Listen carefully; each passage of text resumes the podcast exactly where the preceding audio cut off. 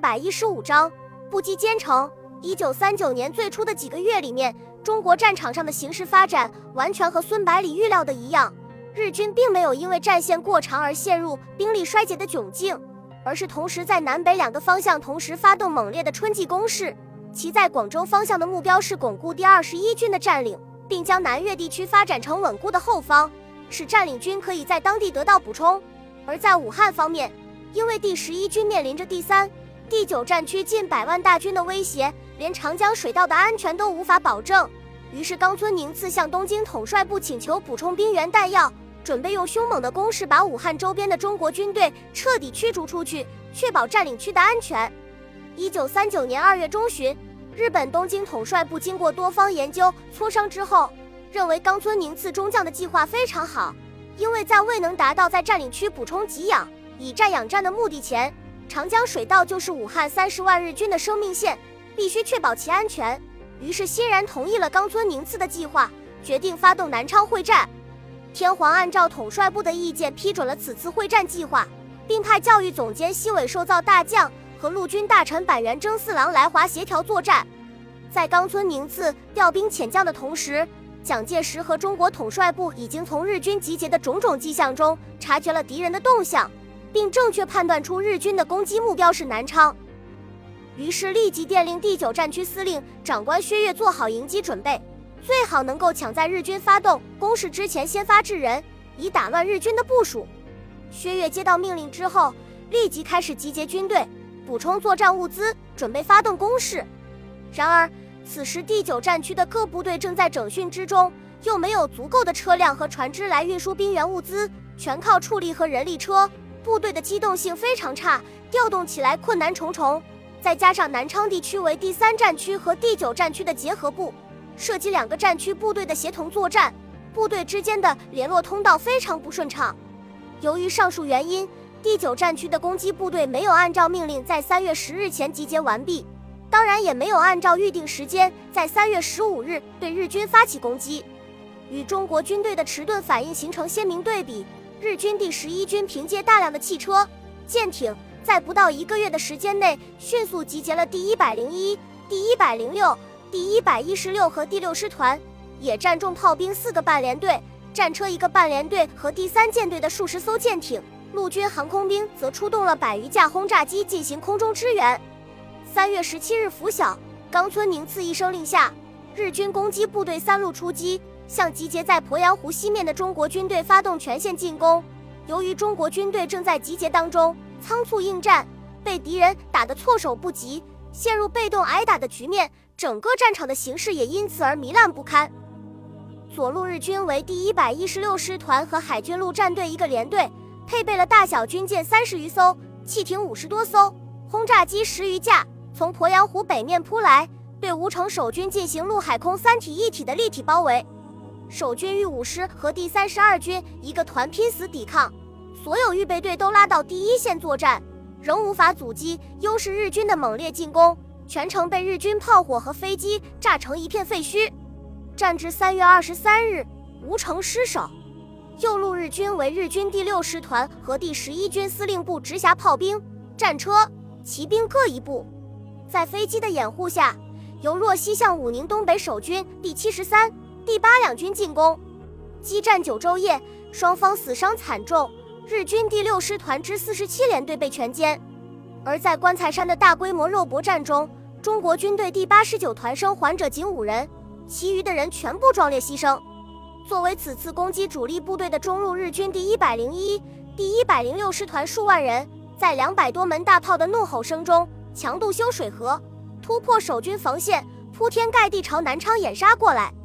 三月二十六日，日军迂回包围了南昌城，并在南昌城内和郊区与中国第三十二军一部南昌市警备队展开激烈巷战和阵地战，全城火光冲天，硝烟四起，喊杀声震天，大街小巷无处不在展开惨烈的肉搏战。三月二十七日夜，南昌城内的枪声终于平息下来，日军完全占领了市区。至此，南昌会战的第一阶段宣告结束。日军对南昌的攻势最激烈的时刻，第四战区的各部队都在转进之中，包括孙百里在内的高级将领们都无暇关注这场发生在数近千公里外的战事。所以，当南昌失守的消息传来之后，聚集在战区司令部的指挥官们都被惊呆了。南昌位于赣江下游鄱阳湖畔的三角洲上，是扼守湘赣这三省的水路要冲。这段铁路与南浔铁路在此交汇，向唐公路与京襄国道相衔接。在内战期间，中央军为了围剿红军，在这里修建了四通八达的公路网。而南昌城四面环山，前临赣江，背靠抚河、锦河，境内河流纵横，丘陵起伏。地势易守难攻，而国军又在此处布置了相当数量的部队，总兵力达到二十余万，却只坚持了十天的时间，怎么不让人震惊？孙百里虽然和大家一样感到震惊，但是却早就预料到这种结果，于是对大家解释道：“第九战区的部队都是从武汉会战撤退下来的疲惫之师，又忙于整补，在日军的突然袭击下面，怎么可能顶得住呢？表面上看，南昌易守难攻。”可是纵横交错的河流只对日军有利，因为他们用大量的舰艇可以使用，我军却只能望洋兴叹。中午却还是对国军的溃败难以释怀，二十多个师的兵力竟然在七十多公里的正面阵地上一字排开，完全没有纵深可言，怎么可能不被日军一举突破呢？我觉得不是部队不能打，而是指挥官的失误造成的。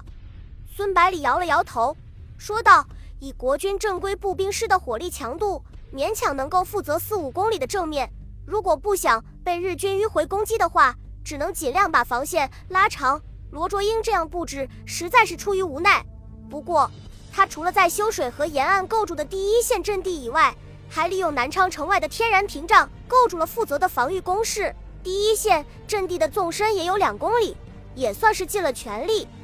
只是战略层面上的事情，并不是他能够决定的。现在国军，包括我们十九路军在内，都还在重复着日军攻击某地，我们在防御某地的被动态势。如果这种情况不能得到根本的解决，很难在战场上面夺回主动权。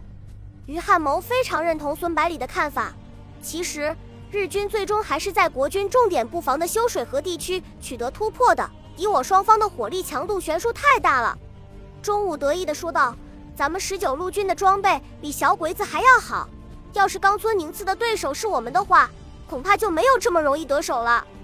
孙百里目不转睛地看着中午，毫不客气地问道：“咱们如果真的有这么强的话，还用得着从广州撤退吗？另外，冈村宁次这个人绝对比安藤利吉要阴险狡猾得多，要是轻视他的话，肯定会吃大亏的。”接着他解释道：“首先。”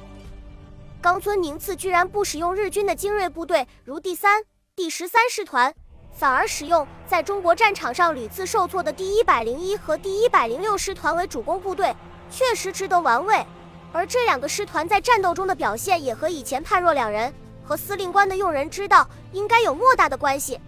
其次，冈村宁次在攻击部队的兵力分配上面也别出心裁，他居然集中了坦克部队和炮兵部队。组建了一支强大的机械化攻击纵队，而日军的此前的习惯是把坦克分散到各个步兵师团分割使用。再次，炮兵集中使用，他把几个野战重炮兵连队编成一个炮兵旅团，集中了将近两百门火炮，而部队的攻击正面却不到十公里宽，如此密集的火力，国军怎么可能抵挡得住？最后，冈村宁次针对南昌附近河道密集的特点。大幅度提高工兵部队船舶的装备，使地形变得对自己有利。斯兹皮尔曼突然抬头问道：“军长，难道冈村宁次已经领悟到装甲部队的使用方法？如果真的这样的话，以后的仗就会非常难打了。先进的战术如果落在日军手中，后果肯定不堪设想。”孙百里笑着说道：“这你倒不用担心，冈村宁次在突破防线之后。”马上就把坦克分散到步兵部队，显然只是为了突破坚固防线而采用的权宜之计，并不是从战略上认识到这些的。我们已经在广东连续使用过这些情报，日军肯定已经掌握了，想学的话也早就会了。